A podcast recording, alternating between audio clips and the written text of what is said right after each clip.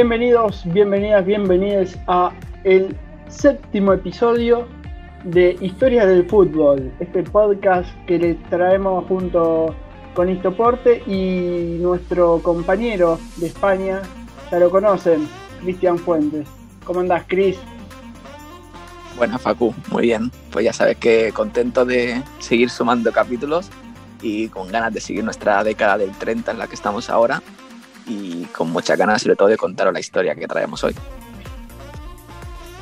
Excelente, excelente. Ya estamos, bueno, estamos en el tercer capítulo de la década del 30 de nuestras historias eh, a lo largo de, estos 10 años, del 30 al 40.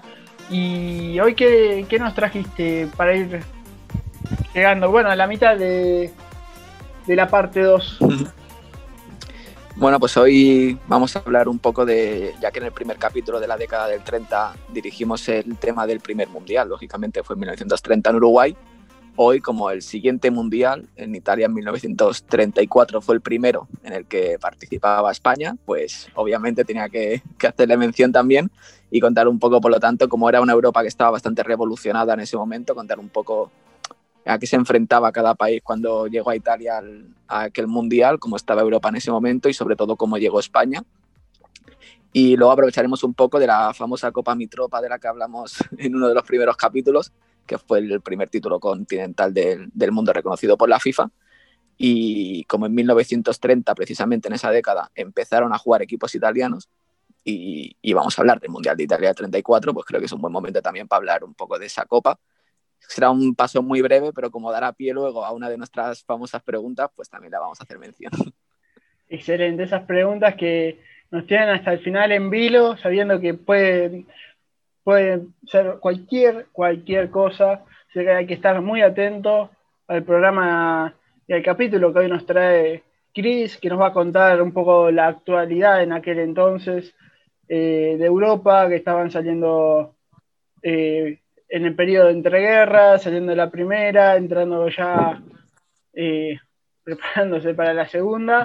Y no es menor esto porque en Italia, que iba a organizar el segundo campeonato del mundo, estaba presidida, comandada por el dirigente fascista Benito Mussolini.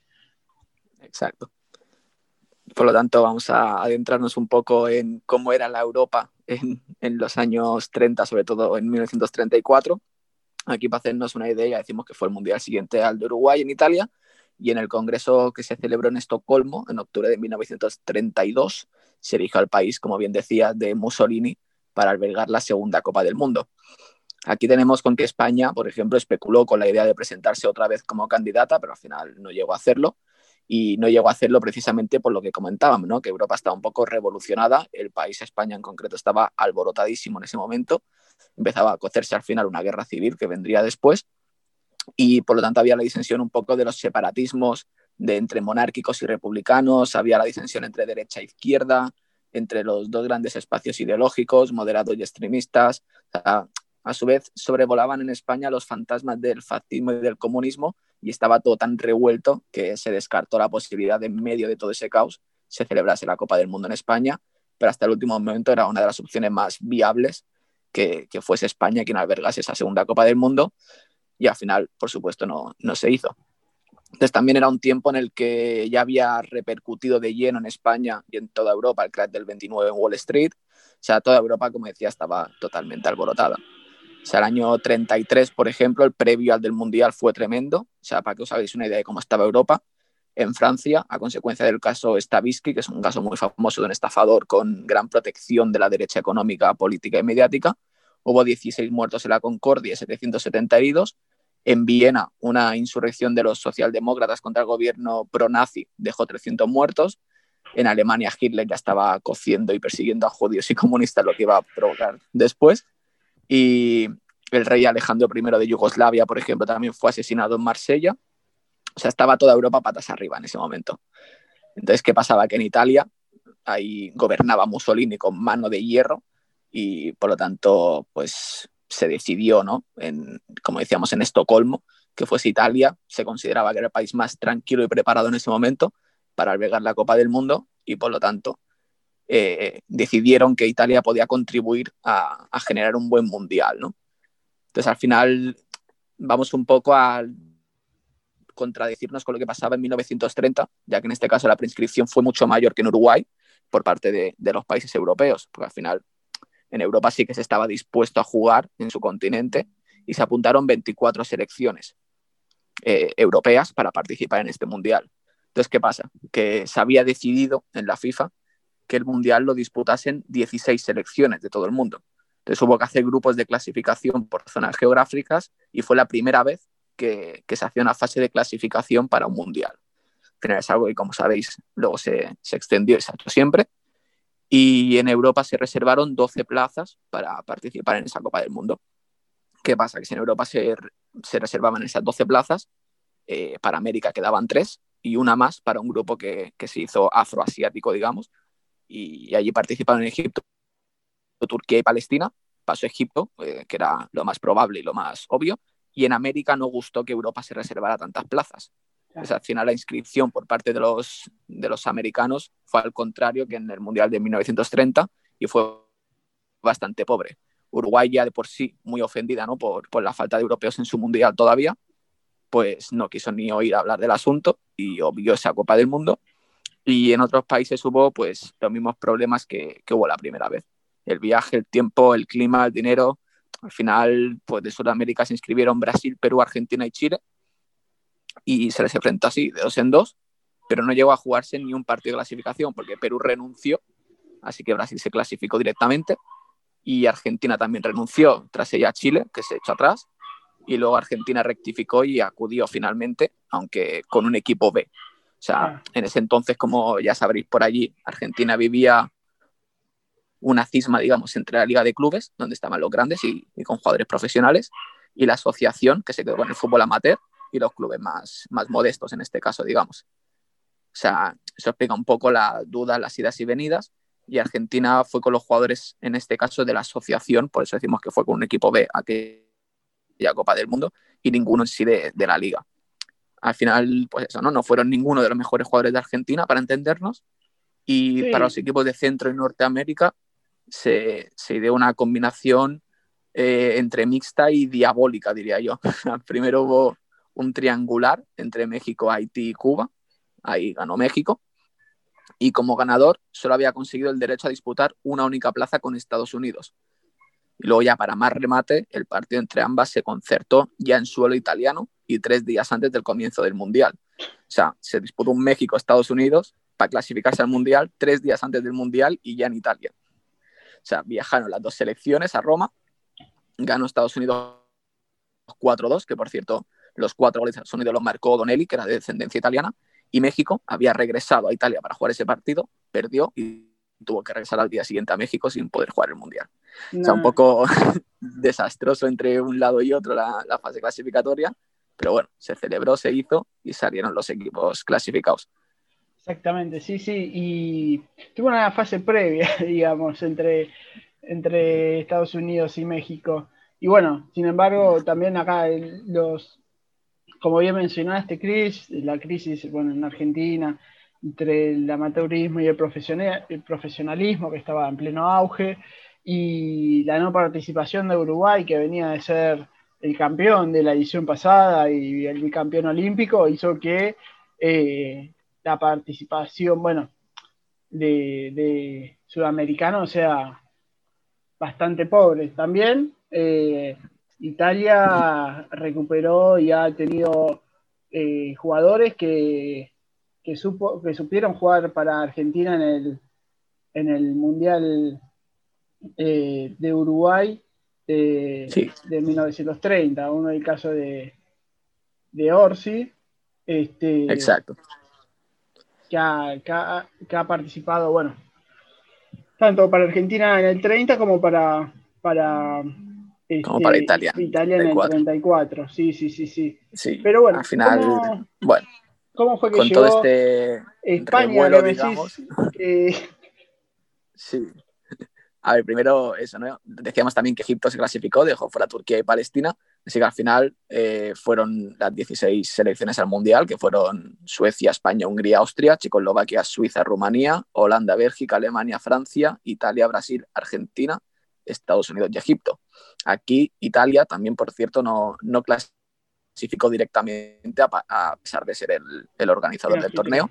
Tuvo que hacer un, un partido previo contra Grecia y, y ganó 4-0 la ida a Italia y Grecia renunció a jugar la vuelta. Decían que no les merecía la pena ir a jugar el partido de vuelta hasta Italia y mover a toda la selección hasta allí, porque sabían que no iban a clasificar. Así que renunciaron al partido de vuelta, Italia clasificó a su mundial. Y luego tenemos algunas curiosidades de cómo se desarrolló el mundial, por ejemplo, los árbitros, todos, todos eran europeos, salvo Yusuf Mohamed, que iba de parte de Egipto, que actuó de linier, no de árbitro, y el español Pedro Escartín, que también tuvo que limitarse a eso no hubo ningún americano y de los 11 europeos que se repartieron los 16 partidos, cuatro fueron italianos. Uno de ellos Berlasina, que arbitró tres partidos, y los otros países representados con el silbato, digamos, fueron Suiza, Austria, Suecia, Alemania, Bélgica y Suecia con Eklund de representantes, el árbitro que pitó la final. Y bueno, el balón, por ejemplo, fue el mismo que con el que se jugó el Mundial de Uruguay con las correas exteriores y el campeonato siguió el sistema de eliminatoria, no directamente octavos, cuartos, semifinal y final. Había prórroga en caso de empate y si persistía el empate, había partido de ese empate y no tanda de penaltis como hoy en día. Y bueno, comenzó un 27 de mayo, terminó el 10 de junio de ese año y se jugó en ocho ciudades, que fueron Roma, Milán, Turín, Nápoles, Génova, Florencia, Bolonia, que era lo lógico, y la octava Trieste, una pequeña ciudad italiana que, que fue acogida por la Copa del Mundo y en este mundial es cuando se estrenó la bandera de la FIFA, la bandera representativa de la FIFA de color azul y letras amarillas, como la conocemos hoy en día, se estrenó en esta Copa del Mundo y también fue el primer mundial que fue retransmitido por radio. Ah. O sea, Italia ahí en un alarde de innovación montó un dispositivo en los estadios para que pudieran radiarse todos los partidos en todo el mundo. Y la RAI, la famosa empresa de retransmisión italiana, cobraba 10.000 liras por, la utilización de ese dispositivo que instalaron. Ahí 12 países lo usaron, ya que renunciaron Holanda, Bélgica, Austria y Egipto para pagar el servicio. Los otros 12 sí que retransmitieron sus partidos por radio. Así que puede decirse ¿no? que este fue el primer mundial tecnológico de la historia, porque fue retransmitido por radio en 12 de los 16 países participantes. Lo que nos dejó un poco con aire de curiosidad es cómo llegó la, retransmisión de, los partidos a Estados Unidos, porque fue un alarde de una idea increíble, ya que la línea telefónica iba hasta la costa italiana, allí se transformaba el sonido para ser enviado por la tecnología TSF, que es la, la telefonía sin hilo, hasta la costa americana, y allí de nuevo retraducida a sonido, a sonido telefónico sea, tenía que hacer ahí un mixto increíble de, de retransmisiones para llegar luego la retransmisión en sí hasta Estados Unidos. Fue un mundial, desde luego nos trajo muchas cosas nuevas y, y, bueno, que al final luego todo fue mejorando, ¿no? Con el paso del tiempo, obviamente, pero al final fue un poco el mundial de cogiendo todo lo que pasó en Uruguay en el primero, todo lo que se tenía que mejorar y todo lo que se podía mejorar, se intentó llevar a cabo. O sea, yo creo que al final incluso a nivel táctico, ¿no? Porque ya era un año en el que el Arsenal, por ejemplo, de, de Londres, ya jugaba con la famosa WM, con la táctica del 3-2-2-3, pero la mayor parte de los equipos jugaron todavía con el método uruguayo de la 2-3-5. O sea, era un poco, no se sabía muy bien por dónde iba a tirar cada, cada selección. Cada selección, exactamente. Y bueno, al final... Sí, una curiosidad también, que hablamos del Arsenal, y de Chatman, que fue que involucró la MW, que, bueno, como hemos mencionado en otros de los capítulos, eh, en, el último de, los comienzos del fútbol, eh, en este momento era cuando el Reino Unido y la Federación de la Football Association estaba en, disputa con la FIFA y tanto Inglaterra, Escocia, Gales e Irlanda decidieron este, no participar del Mundial. Así que, bueno. Correcto. Hay, una disputa un poco tensa entre. exactamente, a ver quién, era el, dueño del poder, pero bueno, curiosidades. Que no, no, y al final aquí en Italia no se. Correcto. Nos encontramos un poco cuando llegamos al Mundial de Italia con que la FIFA decide que es el país más preparado, pero que al final sin dejar atrás que que el presidente Mussolini sigue siendo, pues, como se vio reflejado en la estética del Mundial, con carteles fascistas por, por todas partes. al final, incluso un jugador de, de, la selección italiana hacía el saludo romano famoso de cara al público antes de cada partido. Y, y, claro, la propaganda que se vio reflejada un poco como los Juegos Olímpicos de, de Alemania, ¿no? Claro. Al final, pues aprovechaban para, para un acontecimiento tan grande, eh, se tenía que aprovechar. Obviamente, sí, claramente fue, fue utilizado como con el objetivo de, de vender al exterior lo, lo bien que estaban, eh, el ideal fascista, eh, el ideal de, de, la superioridad de ellos, este, y claramente, tranquilamente pudo haber sido utilizado como un método de prueba. Eh, habría que investigar bien, pero previo a lo que fue los Juegos Olímpicos de, de Berlín de 36. Pudieron coger un poco ideas ¿no? de, de esa Copa del Mundo de dos años antes. Y aquí hay una cosa que me gustan a mí mucho, que son los números, así que hay algunos datos interesantes de esta Copa del Mundo, la primera en, en Europa. Se disputaron un total de 37 partidos durante toda la Copa del Mundo y hubo un total de 395.000 espectadores, es decir, habían 23.235 espectadores en cada partido, será una media un poco inferior a la de, a la de Uruguay, y hubo 70 goles en toda la Copa, esto da un promedio de unos 4 goles por cada partido, que no está nada mal, y al final del torneo el máximo goleador fue el checoslovaco Nejetli, que sería el máximo goleador del, de, aquella, de aquel torneo.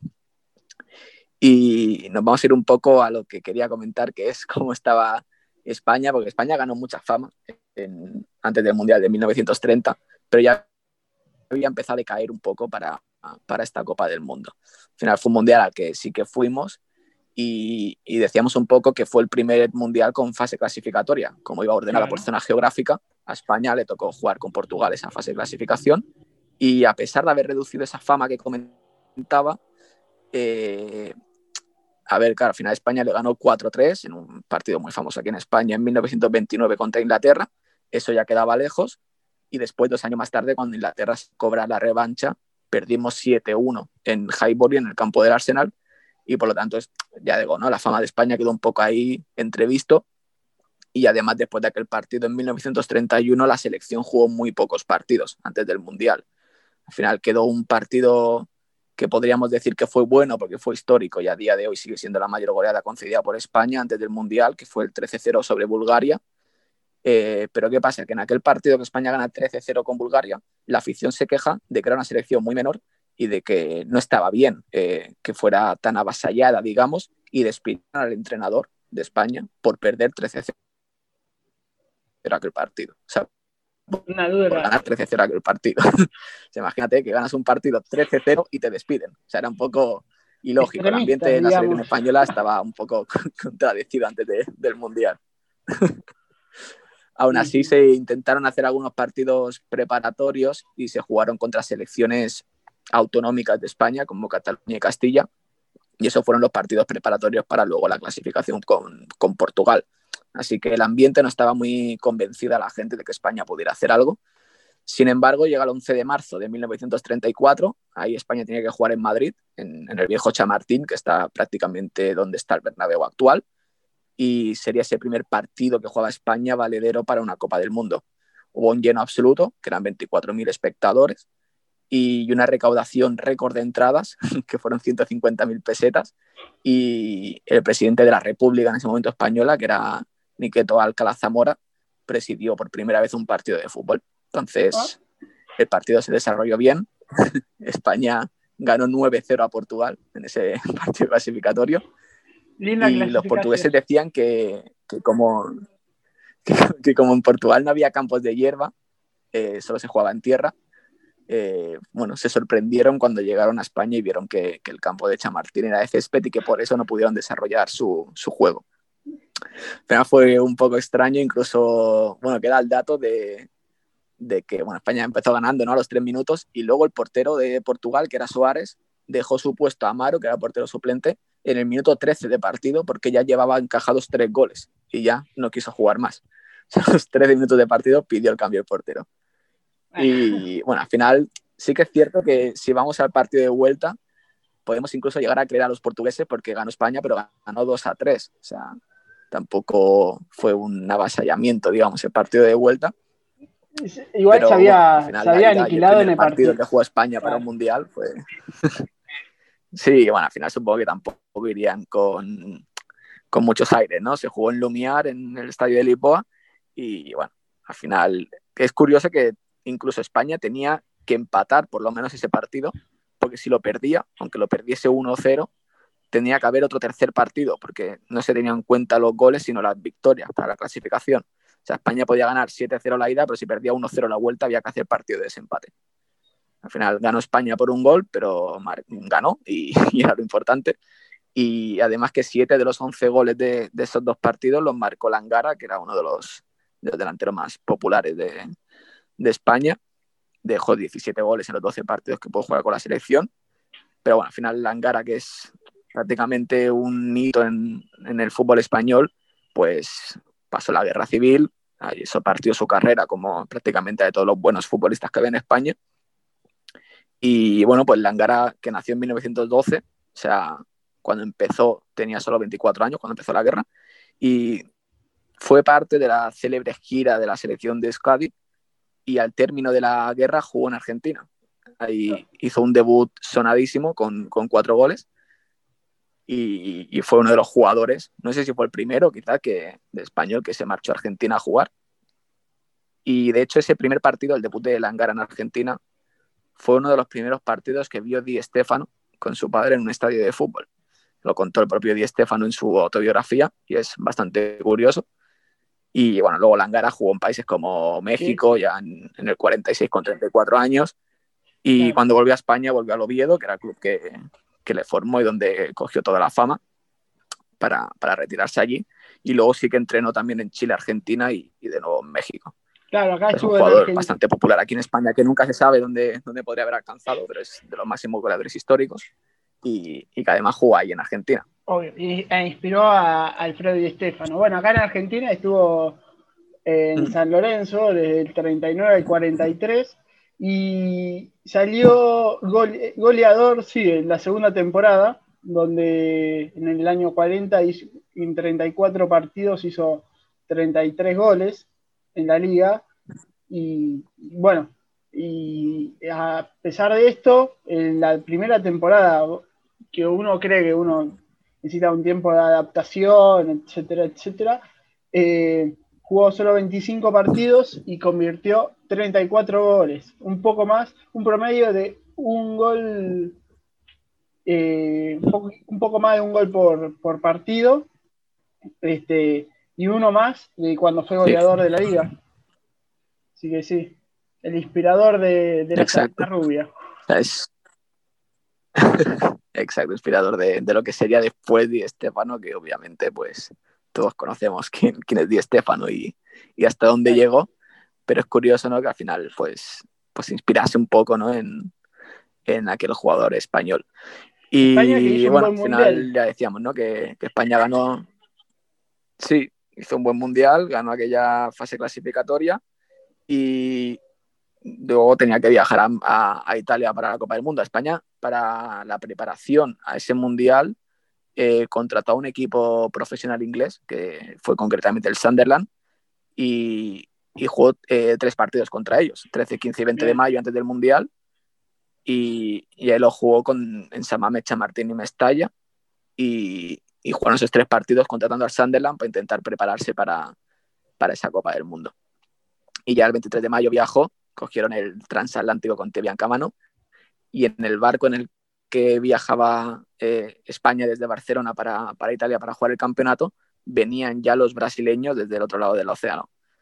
Eh, allí la selección, por cierto, que embarcó con un cocinero muy famoso en España, que es Francisco Blanch, tenía en Madrid un restaurante de, mucho éxito, lo contrató también para ese mundial para que cuidara la alimentación del equipo. Ah, y bueno, allí el primer partido fue precisamente con Brasil, que lo ganamos, así que podemos decir que nuestro primer partido en la Copa del Mundo eliminamos al país más ganador del torneo. Y, luego sí que nos, nos eliminaría Italia. ¿Cómo fue el partido con Brasil? Sí, España, a ver, fue en principio bastante superior, pero bueno, sea, al final era una Brasil que también hemos, tenemos que decir que, que tampoco eh, viajaba una selección muy completa. O sea, sí que estaba Leónidas, por ejemplo, ¿no? bastante popular en, en el momento, pero no, no viajaron con todos sus mejores jugadores. Pero bueno, al final ganó España 3-1, si no recuerdo mal, a Brasil, y, y, se ganó bien. Luego ya sí que en cuarto nos eliminaba la anfitriona Italia. ¿Querés contar y ahí eh, nuestro sueño? cómo fue ese partido? Porque jugaron, se jugaron dos, dos encuentros por, por, para ver quién, quién pasaba la siguiente ronda entre España e Italia. Ah, sí, de España e Italia, exacto. Fue en dos partidos y, y, sí, vamos a hablar un poco de ello, por supuesto. O sea, antes Italia jugó con, con cuatro jugadores, por cierto, que no nacieron en el país y en dos de esos casos se produjo una infracción que se pasó por alto, ya que hay un artículo de, de la FIFA que establecía que un jugador no podía representar a una asociación nacional en un partido de selecciones si ya había jugado con otra, a no ser que estuviese más de tres años residiendo en el país de, de la nueva representación, digamos. Y aquí Monti y De María, que habían sido internacionales con Argentina en 1931, en julio, por última vez, para el Mundial no llevaban aún esos tres años, pero aún así pudieron, pudieron jugar. y que Monti es el único jugador en la historia en jugar dos finales con dos países distintos, que fueron en 1930, por supuesto, con, con Argentina y luego con, con Italia. Ahí en cuarto ya decíamos ¿no? que Italia eliminó a España, fueron 1-1 en el primer partido y 2-1 después en, en, el de desempate. Y luego más tarde, pues Italia ganaría ¿no? su, su Copa del Mundo. Y bueno, yo creo que España llegó mejor de lo que mucha gente se esperaba, pero al final, en manos de los italianos, pues no pudimos, no pudimos ganar y, y vencer aquel, aquel mundial al que después del primer partido contra Brasil se especulaba que pudiera ser que, que, España fuese una de las favoritas. Pero bueno, se quedó todo por el camino. Tardaríamos bastante más en ganar un mundial. bueno, pero llegó. Tarde o temprano terminó llegando el, sí. el mundial para, para, España. Acá. Eh, Acabó un, llegando, sí. un mundial también bastante conocido, ¿no? Por las controversias que hubo eh, con, los, con los arbitrajes medio, medio que, que sí, se hablaba exacto, de, al final... de, un, de un arbitraje, de arbitrajes en general, ¿no? Bastantes turbulentos, bastante poco creíbles, que le termina dando, bueno, también a Italia eh, el, primer, el primer título. Este, Eso es. Tranquilamente, el partido entre España e Italia se pudo haber eh, jugado en alargues y se terminó decidiendo jugar el próximo día. Eh, vaya a saber lo, lo, que pasaba si no, no, hubiese, no se hubiese hecho en, bajo ese conte contexto histórico. Pero bueno, de hecho, hecho está y, y, pasó de esa manera. Y bien como mencionaste... Sí, ahí quedó Italia como eh, campeona. Exacto, cuatro, cuatro jugadores de Italia que no cumplían bueno, los requisitos de la FIFA habían, eran argentinos, entre ellos, eh, bueno, Orsi, eh, que hemos mencionado, Luis Monti, que como bien dijiste, era, bueno, dos, dos mundiales, dos finales, una 100% de efectividad, eh, Enrique Guaita y De María, los cuatro Exacto. argentinos que participaron. Pero al final el incumplimiento en sí, si nos paramos a mirar las fechas exactas desde el último partido que jugaron con Argentina, el incumplimiento solo lo llevaban a cabo Monti y De María porque jugaron en julio del 31 un partido con Argentina y por lo tanto no llegaban esos tres años a, a poder jugar con Italia. Pero bueno, aún así se hizo y, y, ganaron aquella, aquella Copa del Mundo. Y aquí, después de esa Copa del Mundo, tenemos a nuestro querido Hugo Meisel, que justificó que Italia tenía mucho nivel gracias a que en 1930, primer año de esta década de la que estamos hablando, empezaron a participar en la Copa Mitropa que él había creado. Por lo tanto, Exacto. se adjudicó un poco, el, el, Italia tiene un buen nivel gracias a que está participando en la, el primer gran título ¿no? eh, continental reconocido por la FIFA, como decíamos antes. Recordar que la Copa Mitropa, como ya hablamos en su día, empezó en 1927. En el 30 empezaron a participar eh, equipos italianos.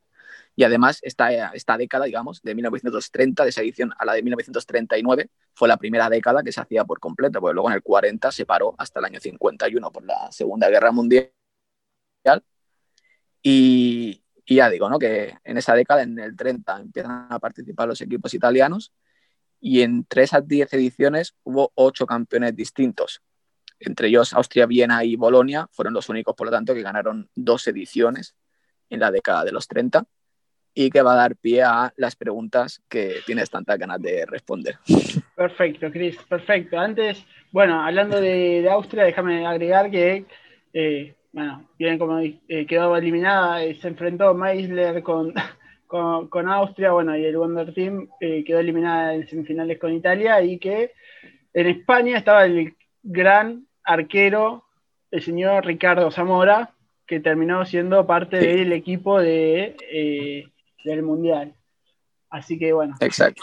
Cuando quieras... Y que se le da nombre hoy al trofeo del portero que menos goles encaja en la Liga Española, que es el trofeo Zamora. Y bueno, pues siguiendo la línea de la Copa Mi Tropa que tanto nos gusta, allí ya sabes que jugaban equipos ya en ese momento de Hungría, Austria, Checoslovaquia, Yugoslavia, Italia, Suiza y Rumanía, eran los países que, que participaban. Y te quería preguntar, en esta década, del 30 al 39, ¿cuál es el único país que tuvo presencia en todas las semifinales de, esta década? Uf, eh, y yo creo que los austríacos. Pues en este caso empezaron Italia a jugar en 1930 e Italia fue el único país que tuvo presencia en todas las semifinales del torneo que fueron en el 30 cuando empezaron, tuvieron a la Ambrosiana, que es el Inter que conocemos hoy en día en semifinales. En 31 la Roma también participó en el torneo y también llegó a semifinales. En el 32 fue el Bolonia campeón y la Juve además también fue semifinalista. En el 33 el Ambrosiana también llegó a la final y la Juve de nuevo a semifinales. En el 34 el Bolonia fue de nuevo campeón, como dijimos que ganó dos veces en esa década. Y la Juve volvió a llegar a semifinal en el 35 solo tuvieron a la Juve, que también fue semifinalista. La Juve se le, se le atragantaba un poco. Llegaban a semifinales en muchas ocasiones, pero no pasaban de ahí. No pasaban de ahí. Y en el 36 fue el Inter, la Ambrosiana, el semifinalista. En el 37 la Lazio fue finalista y el Genoa fue semifinalista. En el 38 Genoa y Juve llegaron a semis y perdieron los dos en semifinales. Y en 39 el Bolonia, que también alcanzó la semifinal. Por lo tanto, en esas 10 ediciones de esta década Italia tuvo presencia en al menos semifinales de la Copa, siendo el único país con presencia en todas ellas. Exacto, lástima que no se vio reflejado en, el momento del mm. podio, en el momento de levantar el, trofeo. Este, si bien, como bien mencionaste, fue, eh, fue el, Bolonia en dos oportunidades. El Bolonia fue el único que, que, lo ganó y en dos ocasiones. Pero bueno, la presencia italiana estuvo ahí, que, Sí, bueno, ya estaba marcando tendencia. Abultada. Sí, exacto. Y hace una pregunta, comentábamos que España preparó esa Copa del Mundo contratando al Sunderland y jugando tres partidos contra ellos. Entonces te quería preguntar eh, en esos tres partidos, eh, ¿cómo crees que, quedaron en el sentido de en tres partidos cuántos ganó España, cuántos el Sunderland o cuántos empataron? Eh, uf, los ingleses marcaban tendencia al principio, así que yo creo que no, vamos, ganó ganó dos el Sunderland, el Sunderland y uno España. Pues el resultado fue dos, empates y no, dos derrotas.